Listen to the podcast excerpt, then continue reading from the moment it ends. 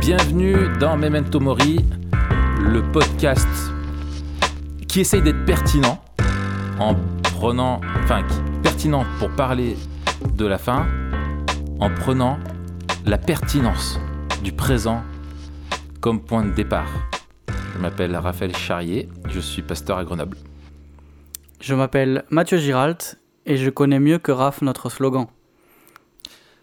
Ta remarque est-elle pertinente?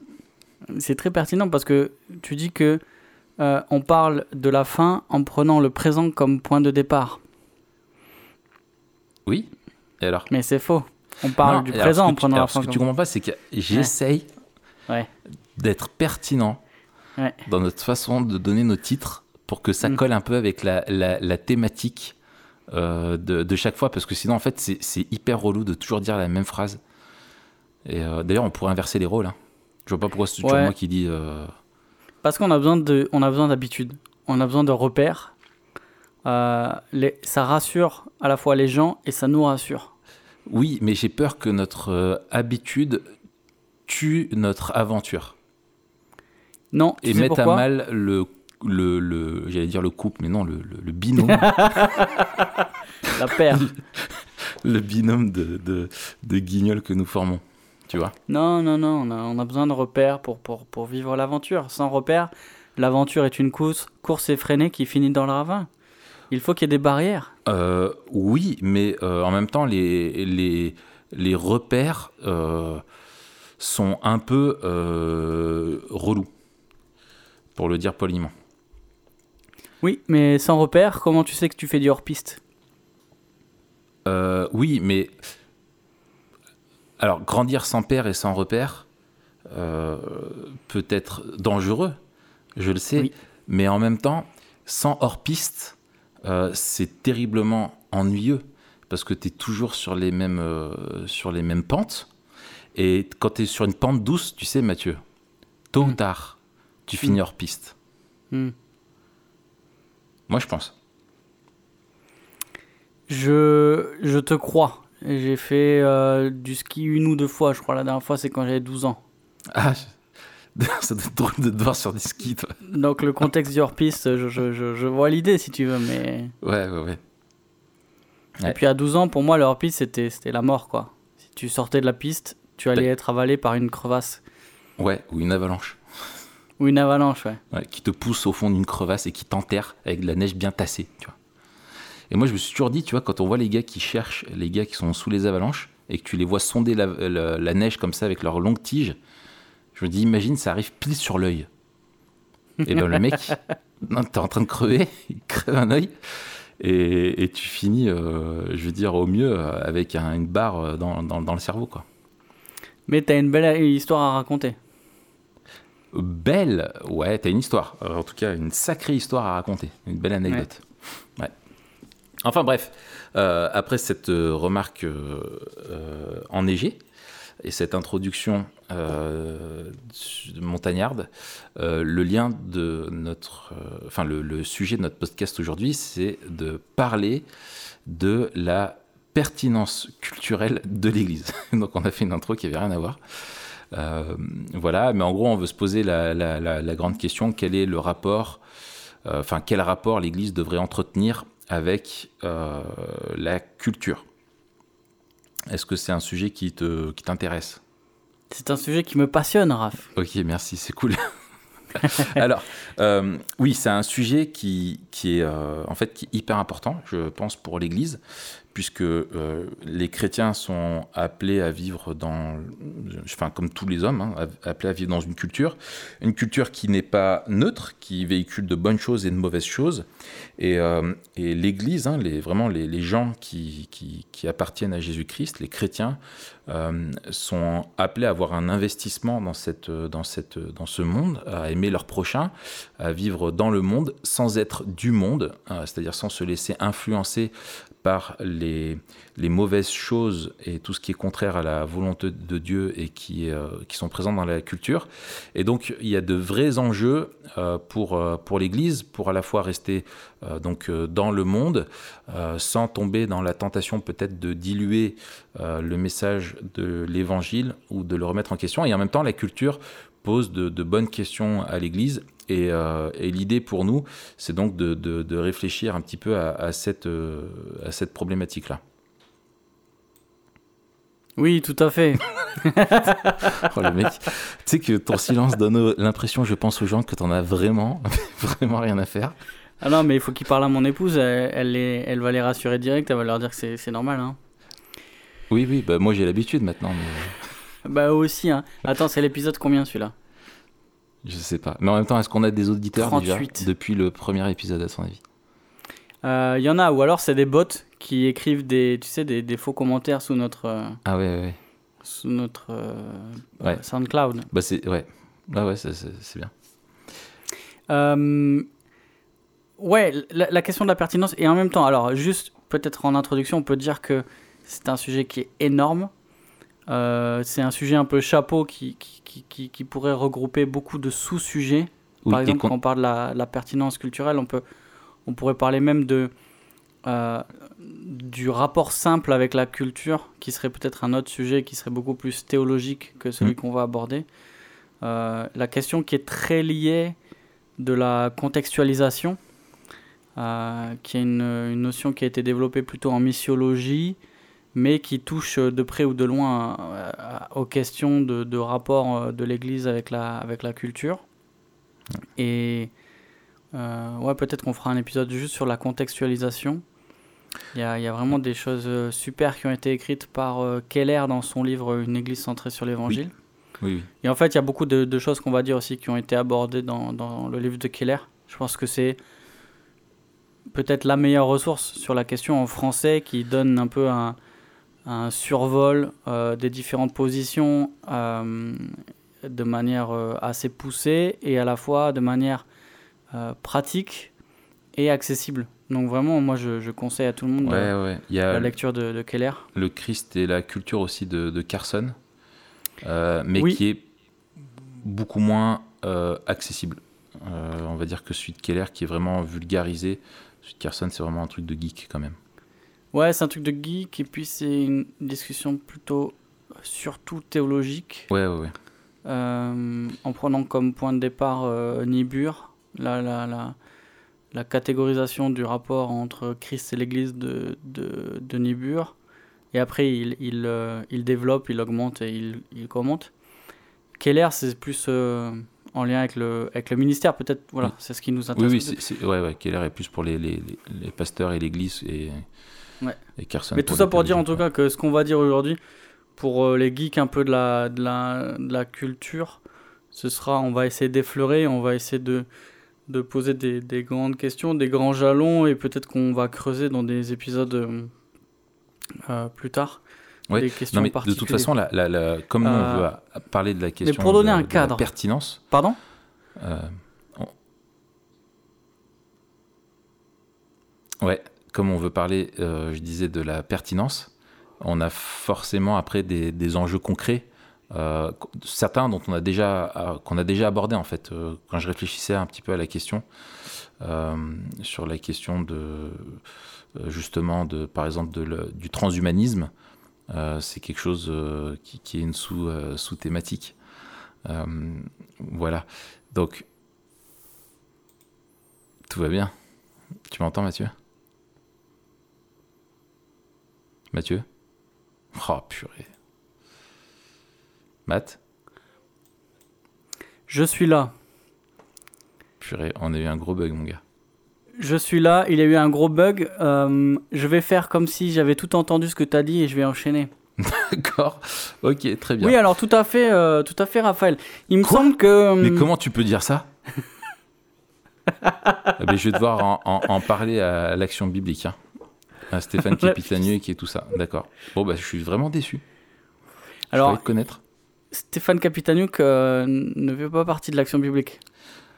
Euh, non, mais c'est un peu notre pape à tous. C'est c'est le l'évêque de Lyon. voilà, exactement. Euh, non, je sais pas ce que tu as dit. Non, parce je, que ça a je coupé, disais juste euh, qu'il y, a, qu'il y a- comme on aborde la question de la culture, de la, de la relation en fait entre l'Église et la culture sous la question de la, sous l'angle de la pertinence, euh, il y a, il y a des, c'est-à-dire quelles sont les réponses aussi que l'Église peut apporter à des sujets en fait, à des défis qu'apporte la culture, et comment elle peut y répondre avec pertinence. Et il y avait par exemple la question du transhumanisme ou de la gestion des nouvelles technologies comme le smartphone, etc., qui sont des, ouais, ouais. des sous euh, des sous euh, sous euh, sous thématiques qu'on a déjà pu euh, qu'on a déjà pu traiter quoi. Ouais. Euh, Je, je pense que la, la, la, la première question qu'on devrait se poser, euh, elle est double. Avant de, avant de parler des enjeux de la relation entre l'Église et la culture, euh, des thèmes qu'on devrait aborder, c'est un, est-ce que l'Église devrait être pertinente Mhm. par rapport à la culture? Et deux, quelles sont les, les, les barrières, justement on parlait de barrières au début, mais les barrières qui nous évitent de tomber dans, dans le panneau quand on parle de ce sujet ou alors quand on, en Église on réfléchit à, à la pertinence de, de l'Église. Ah ouais.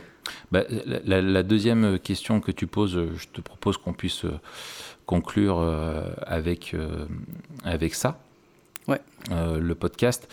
Et c'est vrai que euh, la, la question en fait de la, de la pertinence, des, des enjeux en fait à une église qui réfléchit à, à la pertinence, il peut y en avoir euh, euh, plusieurs en fait.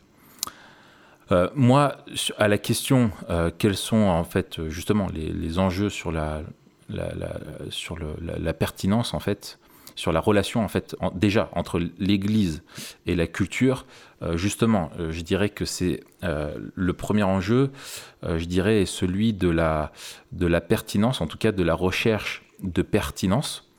Est-ce que l'Église doit chercher effectivement, comme tu le dis, à être pertinente ou pas? Et en fait, ça, il faut euh, il faut être bien d'accord sur ce, ce qu'on veut dire par pertinence, quel est le, être pertinent dans quel but. Ouais. Et en fait, euh, moi, je, je crois que la, la, la pertinence n'est pas le, le problème. Euh, J'aime bien ce que dit Os Guinness là-dessus. Il rappelle que l'évangile est, est toujours pertinent parce qu'il répond toujours aux, aux bonnes questions et, euh, euh, et la vision biblique du monde est, juste euh, et elle est vraie. Et donc en fait, le problème de la... Il dit, enfin je, je cite ce qu'il dit, il dit la, la conception moderne de la pertinence est braquée sur les tendances. Et nous imaginons que pour réussir à réinventer l'Église, nous devons figurer en bonne position parmi les dix tendances émergentes du moment. Nous sommes peut-être très branchés, mais cela donne un caractère très éphémère à ce que nous faisons et nous courons un risque de burn-out. Nous sommes en passe de devenir aussi infidèles à l'Évangile que les libéraux euh, d'il y a deux siècles. Dans notre recherche de pertinence, nous avons remplacé sola scriptura, donc l'écriture seule, par sola cultura, cultura, par la, la culture seule. Et pour moi, il, donne là, il donne, euh, il donne pour moi la réponse euh, à, la question de façon euh, très simple. C'est que, en gros, le- le- l'évangile est pertinent, et donc si l'Église, je résume ce qu'il dit, hein, vit l'évangile et vit pour l'évangile, finalement, c'est c'est une- une question qui n'est peut-être pas la, pas la bonne, mais euh, la question qu'on devrait se poser, c'est comment euh, justement demeurer euh, fidèle à l'évangile tout en comprenant bien et en répondant justement aux défis que nous pose notre culture par l'évangile, afin d'y être, d'être vraiment pertinent dans notre culture. Tu vois ce que je veux dire? Ouais, Ah ouais je, je suis d'accord avec toi. Tu mettras en lien le, le, le, le, livre là dont tu parles de Guinness? C'est Euh, euh, euh, euh, le titre en anglais, c'est ah ouais je vais attends vas-y je vais retrouver là c'est dans je l'ai en PDF je vais retrouver. Ça roule. Une, une des difficultés pour moi quand on parle de, de, de la question de la pertinence de l'Église, c'est c'est le c'est la dimension peut-être nationale, locale et individuelle. C'est-à-dire, Est-ce que, est que l'Église devrait être... euh, est-ce que l'Église française, on va dire, par Mhm. exemple l'é- l'Église évangélique avec un grand E, devrait, être chercher, devait devrait chercher à être pertinente euh, pour, en France? Est-ce que toute Église locale devrait être pertinente par rapport à, à la culture locale? Et est-ce que tout chrétien devrait être pertinent par rapport à son environnement? Et si on prend à l'échelle locale, est-ce que euh, l'Église devrait soit chercher à être pertinente dans son milieu, soit et ou chercher à équiper les chrétiens à être pertinents dans leur milieu, tu vois. Euh, et, du coup, quand on parle de pertinence, on peut en parler, il faut faire attention parce qu'on pourrait mélanger euh, ce qu'on peut faire au niveau euh, local et communautaire et ce qu'on peut faire au niveau individuel, quoi. Ouais. Ouais, Là, toi, tu parles une question d'échelle, mais là, nous, on est vraiment sur la question de la pertinence de l'Église, et je pense plutôt dans, au niveau. Enfin, moi, moi j'imagine ça plutôt. ce qui est intéressant pour nous dans notre quotidien, c'est aussi la pertinence de l'Église locale, euh, dans cette double fonction, c'est-à-dire, comme tu le dis, hein, avec euh, cette, euh, cette pertinence en tant que communauté, qui, qui, qui, est là pour incarner l'évangile dans, dans, sa, dans sa ville, et, comme, comme, et aussi pour les chrétiens qui vivent leur foi au quotidien et comment la vivre en, en étant ouais voilà enfin en étant en, pertinent voilà. On va dire ça comme ça. Alors il, il faut rappeler, je pense, euh, euh, en préambule, que la question de la pertinence, c'est pas une option en fait. Euh, oui, l'Église doit être pertinente par rapport à la culture. Après, on va parler de, ce que ça veut dire. Mais pourquoi? Parce que l'Église s'inscrit dans la culture. Dire, et, cette inscription dans la culture et cette question de la, de la pertinence, elle s'inscrit à la fois sur euh, le, le, plan de rédemption qui s'inscrit dans l'histoire de Dieu et, et aussi l'incarnation de Dieu en Jésus-Christ euh, qui se fait aussi dans l'histoire, qui se fait dans une certaine culture, à une certaine époque. Et on voit après le développement de l'Église euh, que, que toutes les questions en fait, que l'Église a eu à, à traiter rapidement, c'était des questions liées à la, à la, à la culture et à, l'intégration de, de, la communauté chrétienne dans la culture.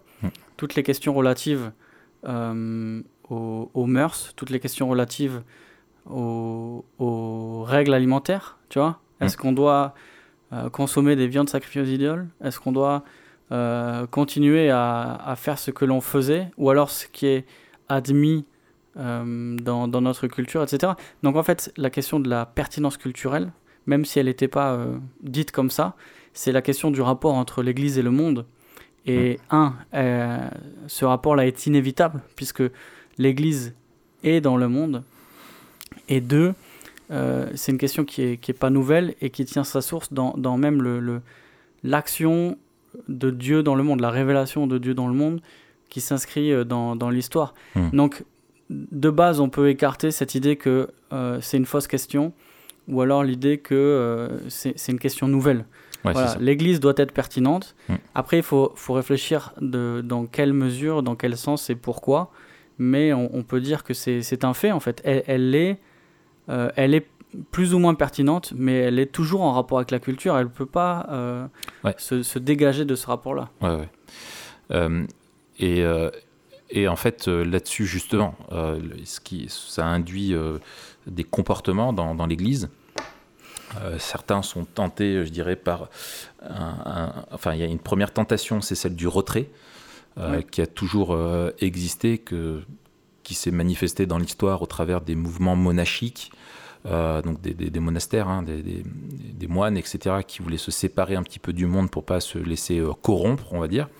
Et puis, euh, et, aussi plus tard, dans ce qu'on pourrait appeler, mais au sens péjoratif du terme, euh, par exemple, les, les, une société euh, puritaine qui en fait est très légaliste, très moraliste, et qui voit dans la culture, on en a déjà parlé, uniquement quelque chose de mauvais, qui est incapable de discerner la grâce commune dans le monde qui l'entoure. Là-dessus, on avait fait un épisode. Et, et l'autre gros danger, c'est celui de la, de la compromission ou celui, on pourrait dire, de la dilution euh, de, de, de, la, de la pensée de, enfin, de l'évangile, euh, qui en fait, euh, un peu, ça revient à ce que je disais, euh, à ce que disait, quand il s'appelle Os Guinness, où en fait, où voilà, on pourrait tomber dans une forme de relativisme où, où les, chrétiens, que ce soit d'âge mûr ou plus jeunes, on va avoir un problème avec tout ce qui est absolu, exclusif dans l'évangile, ce qui peut être aussi dur parfois, euh, et qui affirme aussi euh, comme être vrai. Et euh, moi, je vois à chaque fois, c'est marrant, quand, je, quand il m'arrive de discuter, et là, il y a il n'y a, pas longtemps encore, je discutais avec un, gars qui me disait, euh, donc j'expliquais que moi j'étais protestant évangélique, pasteur, et il me dit, ah ben c'est bien parce que vous, les, les, les, évangéliques, vous êtes au moins plus ouverts. Ouais. et je lui dis, mais alors, ça, euh, qu'est-ce que tu veux dire par là tu vois euh, ça dépend tu vois parce qu'il y, y, a des choses avec lesquelles je dis bah nous on veut être euh, moi je veux être en phase avec ma avec mon temps avec mon époque etc mais en même temps je je crois à un, message à un évangile qui lui n'est pas n'est pas ouvert dans le sens où il peut évoluer dans le sens c'est le même qu'à l'origine quoi ouais c'est ça. En, en fait la pertinence culturelle de l'Église, elle va se réduire euh, toujours, et il me semble que c'est par là qu'on devrait commencer, à, à, l'Évangile, en se demandant euh, quel rapport devrait entretenir l'Évangile avec la culture, et de quelle manière l'Évangile s'inscrit dans la culture. Puisqu'en fait, l'Église, euh, elle, va, elle est la communauté de, de, ceux qui ont été touchés par l'Évangile, qui vivent par l'Évangile et qui partagent l'Évangile. Donc en fait, quand on définit ce qu'est l'évangile et la manière dont lui s'inscrit dans la culture, on a déjà un gros levier pour parler de la pertinence culturelle de l'Église. Ah et quand on voit justement le, message de l'Évangile, et on a déjà des, des, indices de ça dans la manière dont l'Évangile est, est euh, proclamé dans différents contextes, déjà dans les quelques années qui suivent la résurrection et l'ascension de Jésus, on a quelques points de repère. À savoir que euh, l'évangile ne, ne, change pas, mais qu'il n'y a pas un seul moyen de partager l'évangile. Dans le sens où l'évangile, euh, euh, son, son, le, le, fond de l'évangile. Non, mais j'aime pas parler du fond et de la forme parce que je trouve que c'est faux aussi. Ben, mais en tout cas, l'essence de l'évangile ne change jamais. Mais les, les moyens de, de communiquer l'évangile et même la manière de vivre l'évangile s'adapte à chaque culture. Et en fait, il y a, y a d'autres dangers qui nous guettent. Tu as cité soit le retrait, soit la compromission ou le mm. syncrétisme. Euh, ce serait. Il y a un autre danger dans le syncrétisme, euh, c'est Keller qui le note aussi, c'est de euh, pas forcément adapter dire le syncrétisme, on a toujours cette idée de rajouter quelque chose et de mélanger l'évangile. Mhm. Mais il y a un autre danger, ce serait de, de choisir ce qu'on annonce dans l'évangile. Ouais, ouais, un, évangile light, quoi. Voilà, de retrancher. Ouais, ouais c'est ça. Euh, et, et, on aurait des points, euh, certains points qui sont très, très orthodoxes et qu'on maintiendrait, mm. mais par contre, on, on enlèverait euh, certains points. Ouais, ouais, voilà. ouais, ouais c'est chercher la. Sauce Guinness qui parle de ça. Il, il, parle du danger, en gros, de chercher à être populaire euh, en enlevant tout ce qui est impopulaire dans notre culture. Euh, mais si tu fais ça, tu, t'amènes, un évangile qui est light et qui va pas pouvoir produire de, conversion à Christ authentique. Quoi. Ouais, c'est ça. À, mon avis, il y, a un autre, euh, un autre danger. ce serait celui du, soit du colonialisme ou du triomphalisme. Hmm. En disant, notre définition de l'évangile, c'est même pas l'évangile, c'est notre définition de l'évangile, hmm. devrait s'appliquer à, toutes les cultures. Et en fait, on, enlève les particularités des cultures pour imposer notre point de vue. Euh, et, je trouve que la discussion de Keller sur les... Euh, il, appelle ça les, euh, les grammaires de l'expiation. Ouais. Oui, oui, oui. oui, je me souviens. On en avait parlé, je crois. Et il y a plusieurs langages, en fait. langage de l'exil, Christ a été banni pour que nous puissions être intégrés, le langage du, du temple, il est le sacrifice qui nous purifie. Euh, le langage du tribunal, il se tient devant le juge et prend la punition. etc. Il montre en fait que toutes les grammaires-là euh, agissent comme des substituts. Jésus agit comme un substitut dans tous ces langages-là. Mmh. Mais il montre aussi que, suivant les cultures, tel ou tel langage va être plus adapté à la culture. Euh, ou mieux compris. Et je, et je, pense que par exemple, nous, on a réduit le plus souvent, tu vois, la, la définition de l'évangile au, au, au, sacrifice substitutif, tu vois, à, la dimension légale. Et, et, en fait, on, on voit qu'un aspect de, de, de l'évangile. Ça veut pas dire qu'il est faux, mais ça veut dire qu'en fait, on, on, voit moins la richesse de l'évangile et on voit moins aussi comment elle peut parler euh, à d'autres gens qui sont ici d'autres cultures ou d'autres situations, comment elle peut répondre à leurs besoins, à leurs peurs, etc. Tu vois ouais, ouais, ouais. Ouais, nous, on est dans une culture de la, culpabilité, donc on, retire la dimension légale, mais tu as des cultures où c'est plus, par exemple dans les cultures orientales, ou etc., c'est des cultures de la honte. Et du coup, ta façon de, faire comprendre l'évangile est, euh, différente euh, si tu veux être pertinent et euh, et communiquer réellement euh, l'évangile. Et c'est vrai que c'est donc important de dissocier ce qui est de l'ordre de notre, de notre culture, parce que souvent on amène notre culture avec euh, l'évangile. On ne peut pas ne pas le faire de toute façon, euh, on ne peut pas se dissocier totalement de notre culture, mais en tout cas en être conscient, c'est un, c'est un, c'est précieux quoi.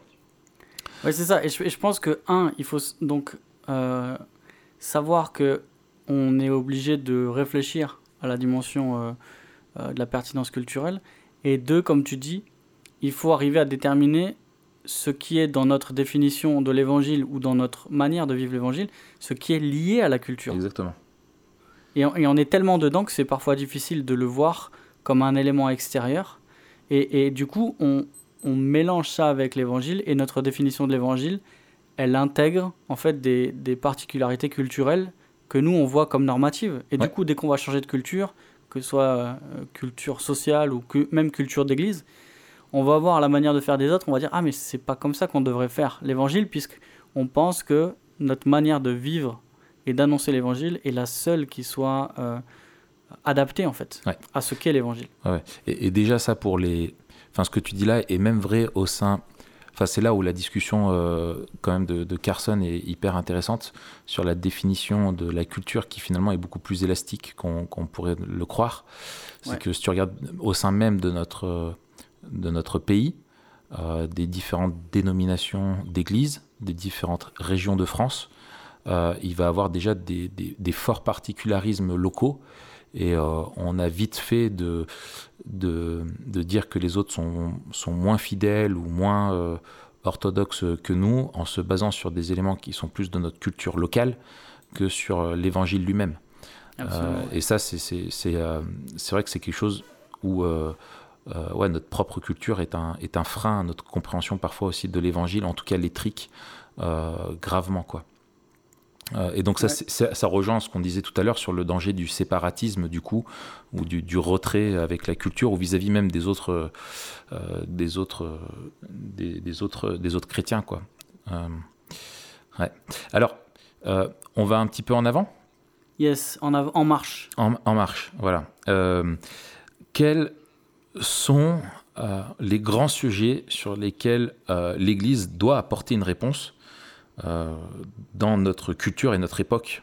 Euh, en gros, quels sont les, quels sont les sujets euh, sur lesquels il faut qu'on veille pour justement apporter une réponse pertinente, c'est-à-dire comment ne pas vivre notre foi hors sol, dans un ouais. microcosmos euh, entre chrétiens et euh, comment répondre aux, difficultés, aux challenges, aux défis qui sont présents dans notre culture? Est-ce que déjà on sait, est-ce que déjà, enfin peut-être une question, ça serait préalable, ça serait est-ce que les pasteurs et les églises, euh, tous les responsables savent euh, identifier les défis que leur pose leur culture? Ça, ce serait une excellente question à se poser en église. Ou en groupe de maison. Et euh, en fait, moi, j'aurais j'aurais envie de répondre déjà par tous, c'est-à-dire tous les sujets en fait. Euh, en tout cas, tous les sujets qui concernent les chrétiens de l'Église. Euh, et, et, et, du coup, ça donne euh, des indications sur bah, notre devoir de connaître notre environnement, aussi notre ouais. devoir de, de connaître ce que vivent les frères et sœurs. Mais quand, il parle de, de, la pertinence et de la contextualisation, Keller, il, il, rappelle en fait que si on ne connaît pas les gens à qui on s'adresse, on ne connaît pas leurs peurs, leurs besoins et leurs idoles. Et en fait, on doit se demander déjà quelles sont les idoles, un, de notre temps, et, et deux, quelles sont les idoles euh, peut-être particulières au, à notre environnement. Je pense que suivant, euh, suivant qu'on habite à la ville ou la campagne, suivant qu'on habite plutôt au nord ou plutôt au sud, suivant qu'on habite, euh, qu'on fréquente une église avec plus ou moins euh, d'ouvriers ou de cadres ou d'étudiants, etc., on aura, des, on aura des questions différentes, des besoins différents et des idoles différentes. C'est ça. Mais en général, je dirais, un, tous les sujets, en fait, tous les sujets que l'on rencontre devraient être abordés par l'Église, en fait. Parce que le problème, c'est que, un, on se fabrique des sujets. Euh, deux, on a toujours les, les mêmes, tu vois, les mêmes dadas on va parler de grands sujets moraux, on va parler de début de vie, fin de vie, et on doit en parler en tant que sujet éthique, euh, mais d'autres sujets qui sont plus fuyants et plus... Euh, qui, ont, qui ont permis dans, le, dans la culture de manière peut-être plus subtile, comme euh, différentes addictions ou mmh on parle beaucoup sur TPSG de, de réseaux sociaux, euh, de, smartphones, etc. Et bon, on a l'impression que c'est pas trop un problème dans l'Église, alors que c'est un gros problème dans l'Église. Euh, donc en fait, tout, tout, ce qui peut poser problème aux chrétiens, on devrait l'aborder. Et, et, voilà. Plus généralement, savoir quelles sont les, les, idoles que rencontrent les chrétiens de notre Église euh, aujourd'hui. Excellent. Ouais, ouais, bah, Alors, j'ai pas répondu, mais j'ai donné un cadre. ouais, ouais, t'as donné un cadre. Euh, euh, moi, je vais, je vais, je vais, je vais, je vais, je vais compléter ça. Euh, on a, je pense, même tu vois, dans la façon de, de prêcher, la, Bible. Enfin, souvent, on répond à des questions qui, qui, qui ne, en fait, on, on ne sait pas répondre ou lever, disons, les, points de tension qu'il y a avec notre culture et donner euh, des éléments de réponse euh, et des, des clés euh, pour, pour aider les chrétiens à vivre en faisant face à ces défis-là. Du coup, c'est difficile de les, on les équipe mal pour être pertinent, pour répondre un petit peu à ces défis-là. souvent, on passe à côté. Et, et aussi, dans la façon d'enseigner, on, quand tu, on, répond à des questions qui ne, qui ne sont pas posées finalement par, par les gens parce qu'on ne les connaît pas assez. Et je pense que euh, déjà, euh, ouais, pour connaître ces grands sujets-là, il faut passer du temps avec les gens, être connecté à... on, parle beaucoup maintenant d'influenceurs en parlant de tout plein de trucs, et des fois on, méprise ça, mais finalement, il y a, y, a de, y a de prétendus influenceurs qui le sont vraiment. Euh, c'est-à-dire que toutes les, les, on va dire les, les, personnes dans notre, qui ont une audience dans notre société l'influencent nécessairement. Euh, parce qu'ils sont suivis, écoutés et que voilà, ils, font, ils partagent des visions euh, du monde et il faut euh, s'y retrouver dans cette, dans cette mosaïque-là.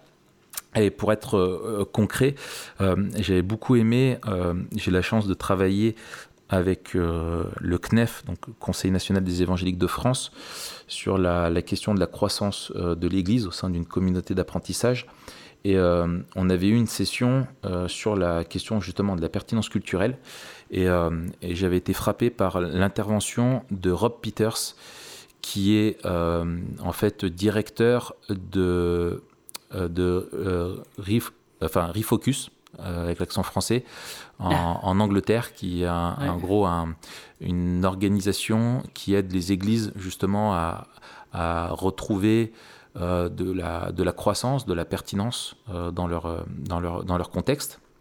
Et il citait un article euh, de Forbes euh, qui euh, soulignait un petit peu quelles étaient les, grandes tendances de la culture occidentale. Donc là, on est vraiment à l'échelle de, l'Occident, donc on va dire tout l'Europe de l'Ouest et Amérique du Nord. et donc, voilà les, tendances que, disait donc le, magazine. il, parlait, je les énumère. Hein. il y avait l'enjeu des, de la, enfin, toutes les questions et les enjeux que soulèvent les nouvelles technologies. Donc effectivement, quelque chose dont on parle souvent, nous, dans, euh, sur TPSG, euh, et on avait fait aussi un podcast notamment sur la sur génération smartphone, où vraiment les, nouvelles technologies changent notre façon de vivre en profondeur et nos rapports les, uns aux autres.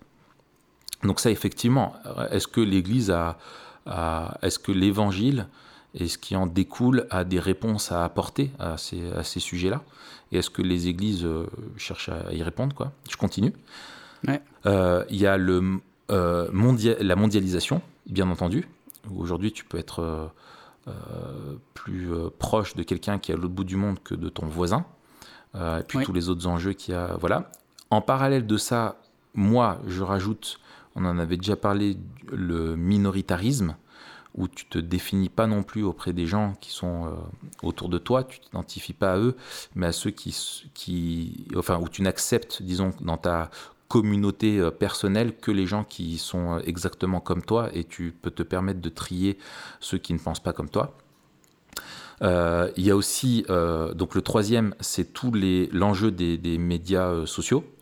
Aujourd'hui, tu te retrouves avec une complexité euh, lié à ça, notamment, on en parle beaucoup, mais des fake news ou tous les trucs comme ça, où aujourd'hui, euh, enfin voilà, ça apporte énormément de, complexité dans les, dans les relations, alors qu'à la base, c'était censé être euh, là pour faciliter et apporter du, du positif. On se rend compte que c'est pas si simple que ça. Euh, ensuite, il parlait de l'intelligence artificielle et l'automatisation dans l'industrie qui change profondément euh, les moyens de, production et le rapport au travail. Euh, ensuite, le rôle des femmes dans la société. Euh, et là, on le voit hein, avec tout ce qui s'est passé récemment, MeToo, l'affaire Weinstein et tous les. On voit que maintenant, dès qu'il y a une, dès qu'il y a une sortie, enfin, on en parlait la semaine dernière avec Yann Moix, où voilà, on sent que c'est un vrai sujet de tension euh, et la question des places, de la place de la femme dans la société occidentale est vraiment euh, en train d'être d'être questionnée. Et quelle est la place et comment l'Église répond à ça? Et c'est un vrai défi euh, pour, pour, pour l'Église de savoir parler de ça avec pertinence. Ensuite, la, la, sécularisation, c'est-à-dire le, le, retrait progressif et de, de, de, la, de, enfin, de, la, de la place de la religion dans la sphère euh, publique, on va le dire comme ça. Hein. Euh, je continue, il y a euh, l'urbanisation et l'écologie. Aujourd'hui, l'avenir, enfin voilà, les, les, grandes villes sont toujours de plus en plus grandes et c'est un vrai défi. En gros, comment est-ce qu'on vit l'Église dans des... Tu vois, si tu mets l'urbanisation en lien avec la, la mondialisation et tous les mouvements de population, comment est-ce que l'Église, elle répond de façon pertinente euh, à ça? Bon, toi, et tu n'es peut-être pas trop marqué par, euh, par tout ça. Euh, ça se moque, ça se moque. non, non, non, non. moins marqué que toi, ça c'est sûr. Oui, oui, oui, tout à fait. Et moi, je suis moins marqué qu'à Paris, par exemple. Et, et, et, et, encore, il y a une autre forme de globalisation où on est tous touchés. Euh, c'est que avec, Internet, en fait, les, les gens sont influencés autant par euh, ce qui est en ligne. Oui. Euh, et les cercles d'influence ne sont plus locaux, en fait. C'est ça, exactement. Tout à fait. tout à fait ça. Donc, au moins pour ça, on, on, doit réfléchir à ce qui, ce qui peut toucher la société en général, même si au niveau local, ça nous touche moins, parce qu'on se rend compte que les, les modes, elles sont adoptées peut-être moins vite et moins fortes à la campagne qu'en ville mais elles finiront par arriver, hein, ça ah c'est sûr. Oui, oui, oui. Mais, euh, tout à fait, tout à fait, complètement. Euh, voilà, donc l'urbanisation, euh, ça, ça, ça, et tout ce que ça implique. Moi, j'ai mis en parallèle l'écologie, où je pense que c'est, à mon avis, c'est une vraie préoccupation. et comment est-ce que nous, on, voilà, on en, on en parle et comment on se comporte dans notre rapport au quotidien vis-à-vis de la nature et de, ouais, voilà, de nos modes de consommation. Là-dessus, on avait fait un podcast, hein, bien sûr. Ensuite, euh, aussi très intéressant qui souligne ça, euh, c'est la pornographie.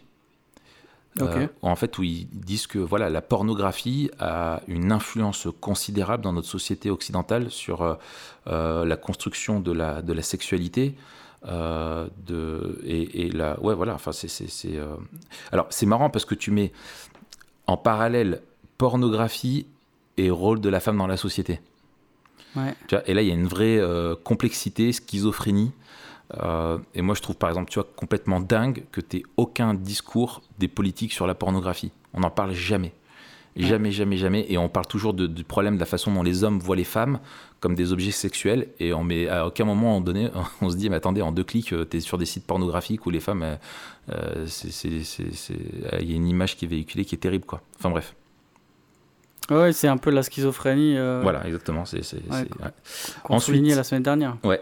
Euh, ensuite, il y, a le- il y a le rejet du formalisme.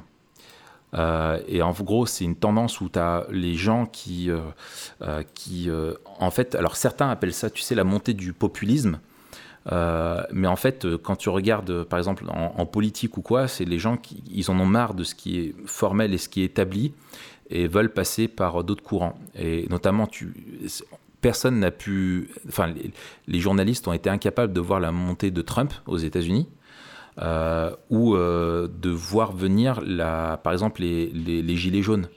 Et tu regardes, un, un des traits de- des, des gilets jaunes, c'est qu'ils veulent absolument pas être récupérés euh, ni par les corps intermédiaires, ni par les politiques, etc. Ils rejettent même euh, toute forme de, de politisation et tout ce qui est un petit peu formel euh, est rejeté. Et c'est quelque chose aussi qui se retrouve notamment dans les jeunes générations, qui, enfin, parmi les plus jeunes, qui euh, remettent un petit peu en question les codes, etc. Enfin, tout ce qui est formel, tout ce qui a été formalisé par les générations précédentes euh, est, euh, est, est- est rejeté, quoi.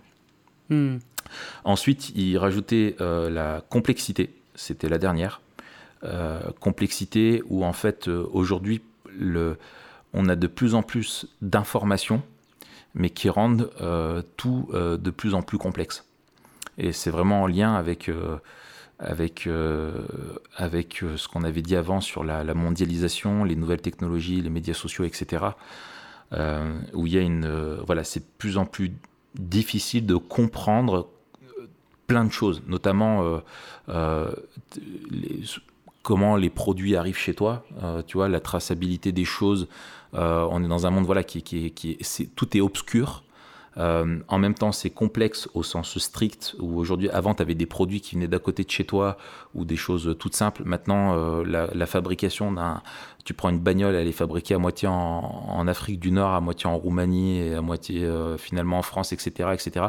Et puis, la complexité aussi de tout simplement de la société avec euh, aujourd'hui de plus en plus de professions, de spécialités, de, de, de, de- de- de choses différentes où les gens finalement sont perdus euh, et trouvent de moins en moins de repères. Ouais, excellent. Voilà. Et ça montre aussi la, hum, la nécessité, euh, et, et je pense que c'est un des grands points faibles de l'Église en général, peut-être en particulier euh, ces 100 dernières années, 100 dernières années, et peut-être aussi dû au fait que tout va plus vite et tout devient plus complexe, Mm. c'est euh, le fait qu'on soit toujours à la bourre en fait Ouais, c'est ça. et qu'on est toujours en réaction. Mm. Euh, et et peut-être aussi qu'on a un, un- un anti-intellectualisme euh, ou, ou au contraire une espèce de d'élitisme.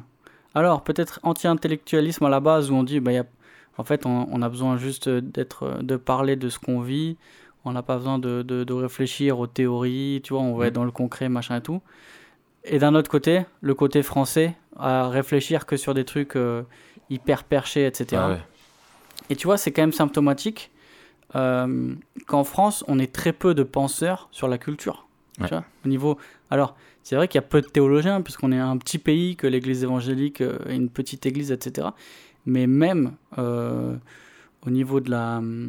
Au niveau des... des, des, des- comment on dit Des stats... Pas statistiques. Du, du rapport entre le... Le ratio Ouais, le ratio, merci.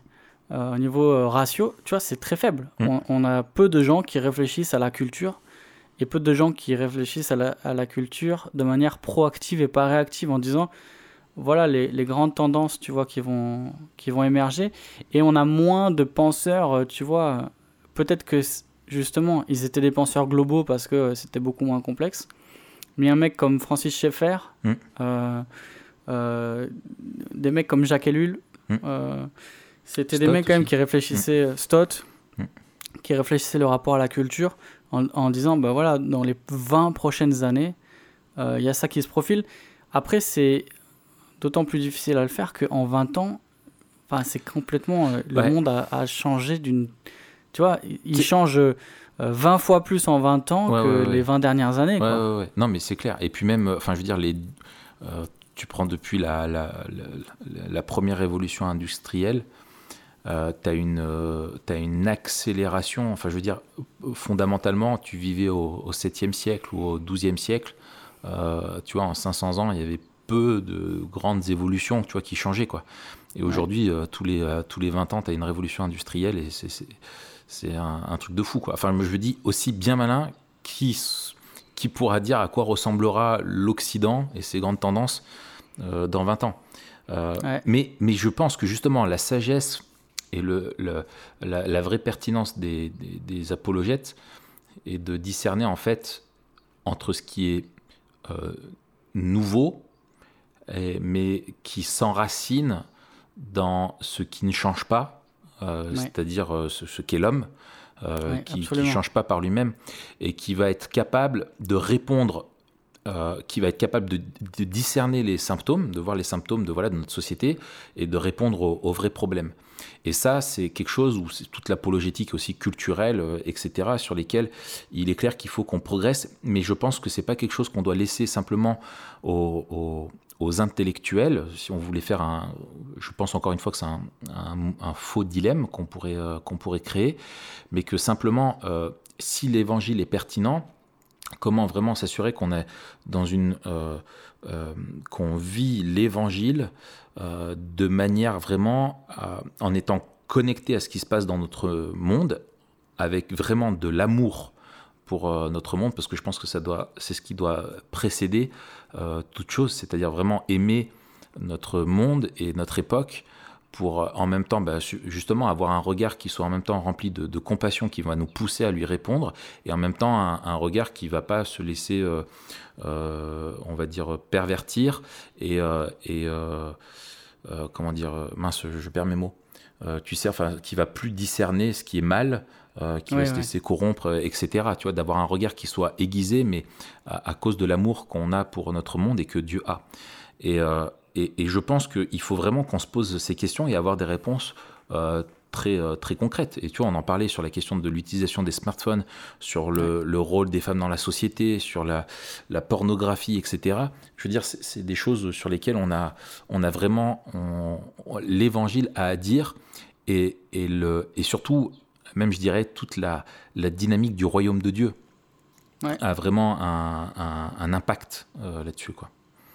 Ouais, ouais.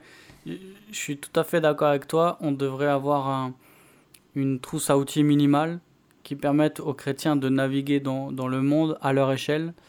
Euh, et je pense qu'avec un minimum d'outils bien, bien affûtés, mm. on peut arriver à, à, se tailler, à se frayer un, un, chemin qui soit le bon euh, à travers notre, notre quotidien, en sachant discerner ce qui relève du, du, mensonge, parce que je suis étonné du nombre de chrétiens qui bien souvent gobent un peu ce qu'ils entendent, tu vois, à la télé, etc. Pas de discernement, et, et, et, mettent euh, sous poudre ça d'évangile et transforment euh, une position euh, culturelle qui est issue des, des, des, médias, tu vois, mm. mainstream, en, en l'articulant autour de l'évangile, tu vois, mm. au lieu d'utiliser l'épée de l'évangile pour, pour, pour, la disséquer. Mm.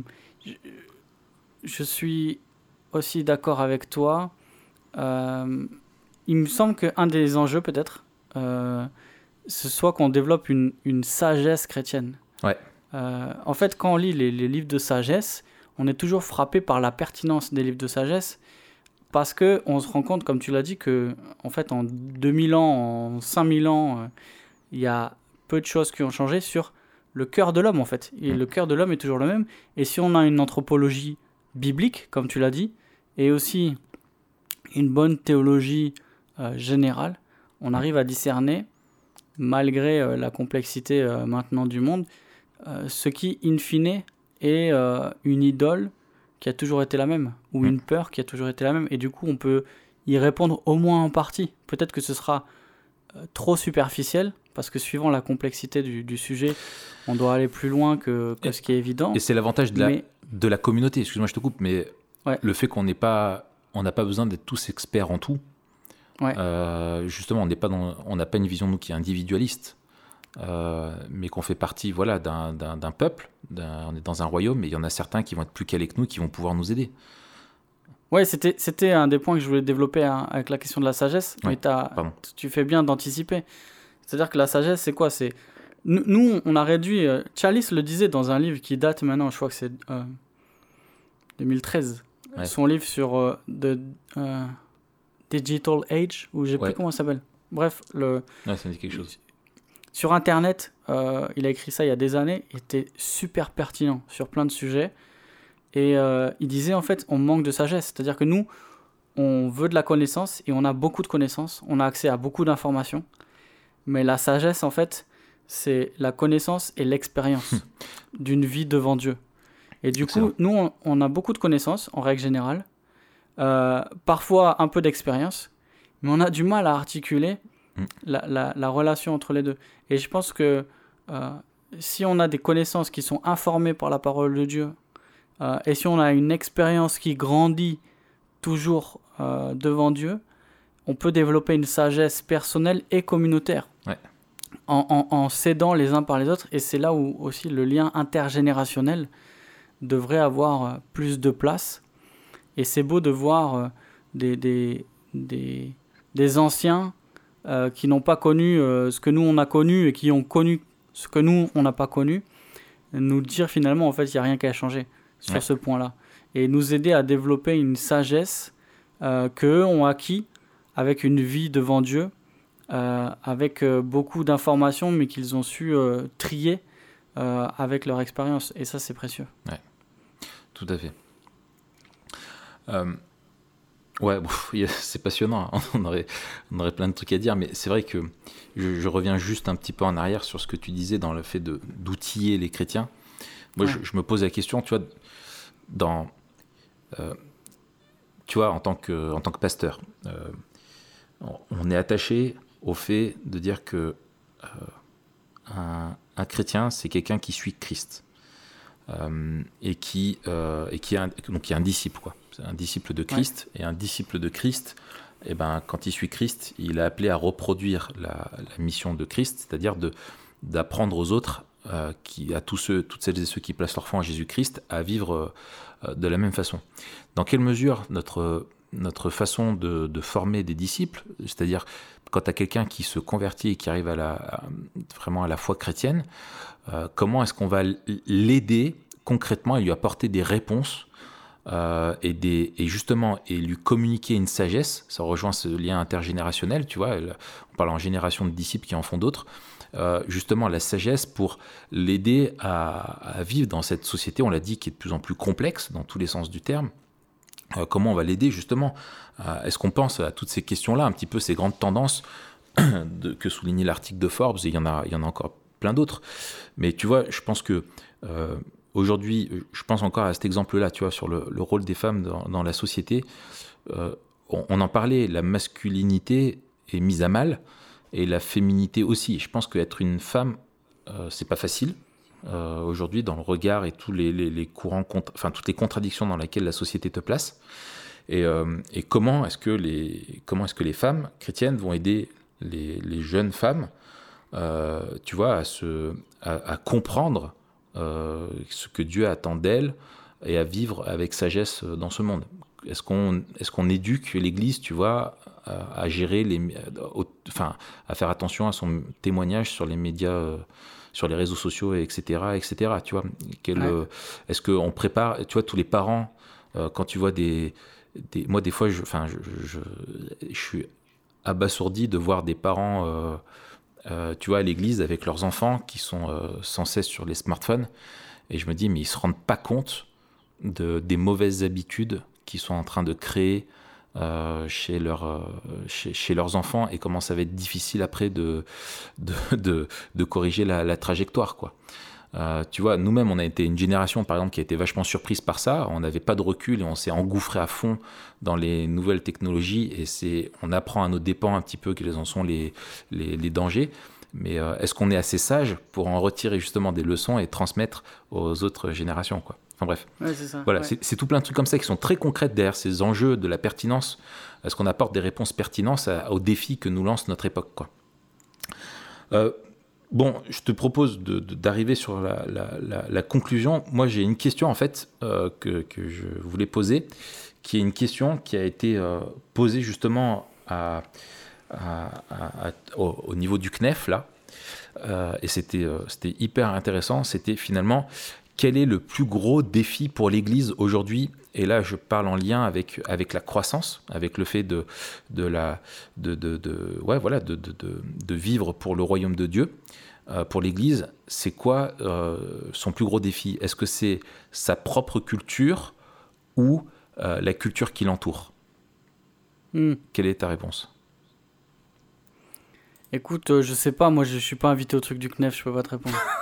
alors, tu vois, alors moi je, ce qui a été, alors moi je, je pendant qu'il posait la question, je réfléchissais et il y avait, il y avait une table ronde euh, où tu avais euh, plein de, de, de, Comme un Camelot. De, de gars, oui, voilà, exactement. tu avais Caradoc qui était là. et Perceval. Et Perceval, ouais, voilà. Comprenez rien. Euh, ou Provençal. Il y a toujours un Perceval, de toute façon, dans les pastorales. Mais quand on voit pas, c'est que le Perceval, c'est toi. Voilà, on est tous le Perceval d'un autre. moi, je risque plutôt d'être le Caradoc, mais bref, euh, en fait, à la réponse, tu vois, est-ce que c'est quoi le plus gros défi pour l'Église, tu vois euh, C'est sa propre culture ou la culture qui l'entoure. écoute, la réponse était unanime parmi le panel de gars qui étaient, euh, d'intervenants qui étaient, qui étaient interrogés. Tous disent, c'est sa propre culture. Ok. parce que, en fait, on a du mal à dissocier notre culture de l'Évangile.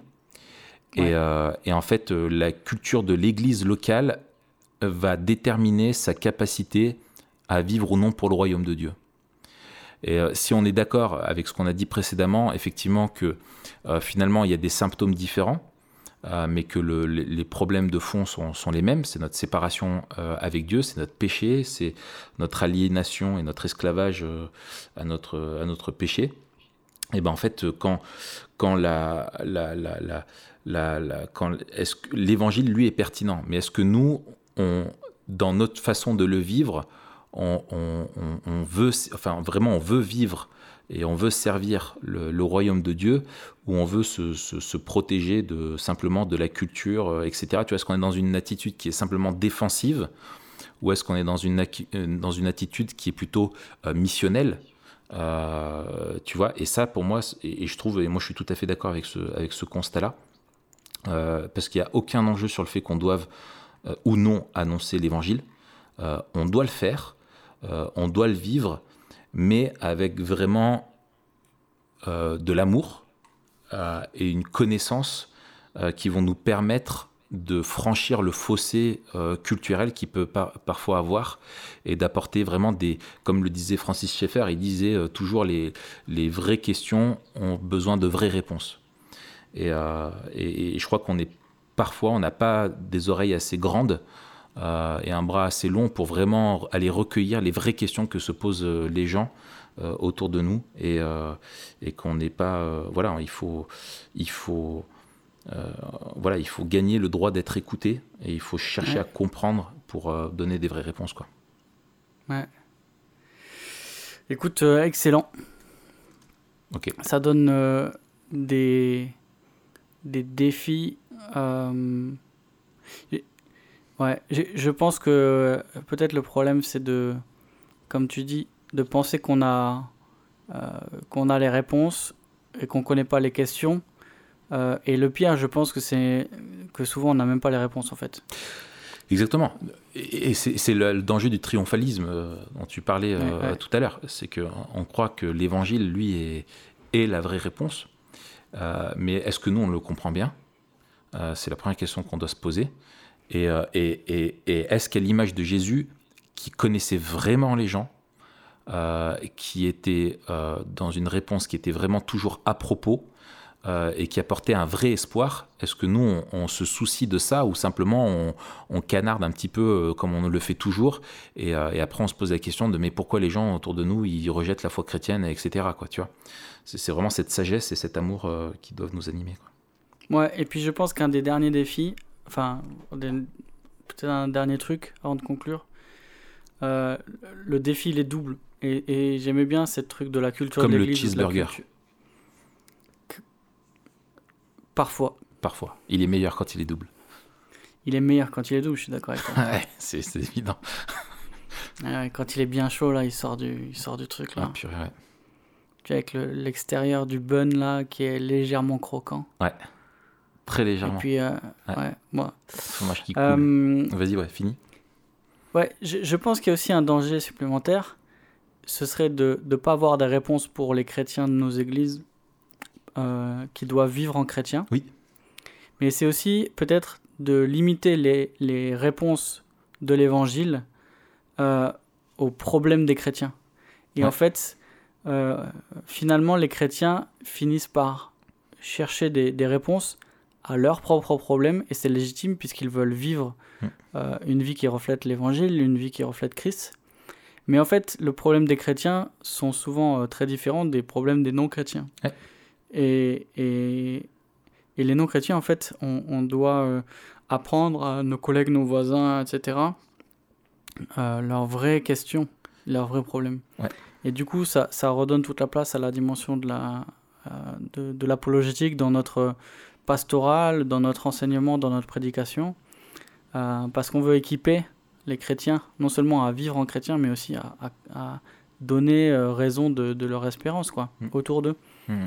Et voilà, il ne faut pas oublier les, les deux. C'est pas parce qu'on on, aide à mieux les chrétiens à mieux vivre qu'on qu'on les a vraiment équipés à vivre dans le monde. C'est ça. Excellent. Très bien. Bah écoute, je te propose qu'on voilà, qu'on termine là-dessus. Oui. Quel, est, quel mot euh, de fin, Mathieu? Le mot de fin? Euh, Écoute, on va, euh, on va prendre un mot en lien avec la culture en général et je, je propose Dostoïevski. avec la bonne orthographe ou? Ah bah oui. Alors, je suis allé regarder. Merci à beaucoup. Parce que plusieurs fois, vous, enfin moi j'ai vu euh, à chaque fois le, les gens qui Richard Cœur de Lion. Ouais, voilà, Richard Cœur de Lion, euh, etc. Et même à chaque fois, euh, enfin voilà, moi je, suis bravo.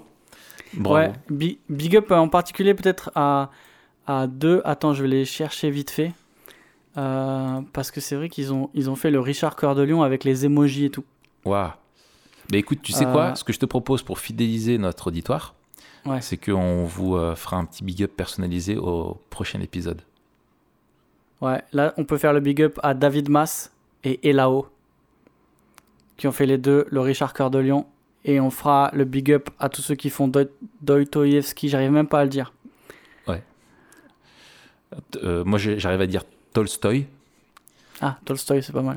voilà, c'est un peu, c'est un peu trop dur pour moi. Eh ben, écoute, bonne semaine, Mathieu. Je te ben, souhaite euh, pertinence. Et, je te euh, souhaite. Euh, et, et, je te salue culturellement. Eh bien, comme dirait l'autre, ciao. Ciao.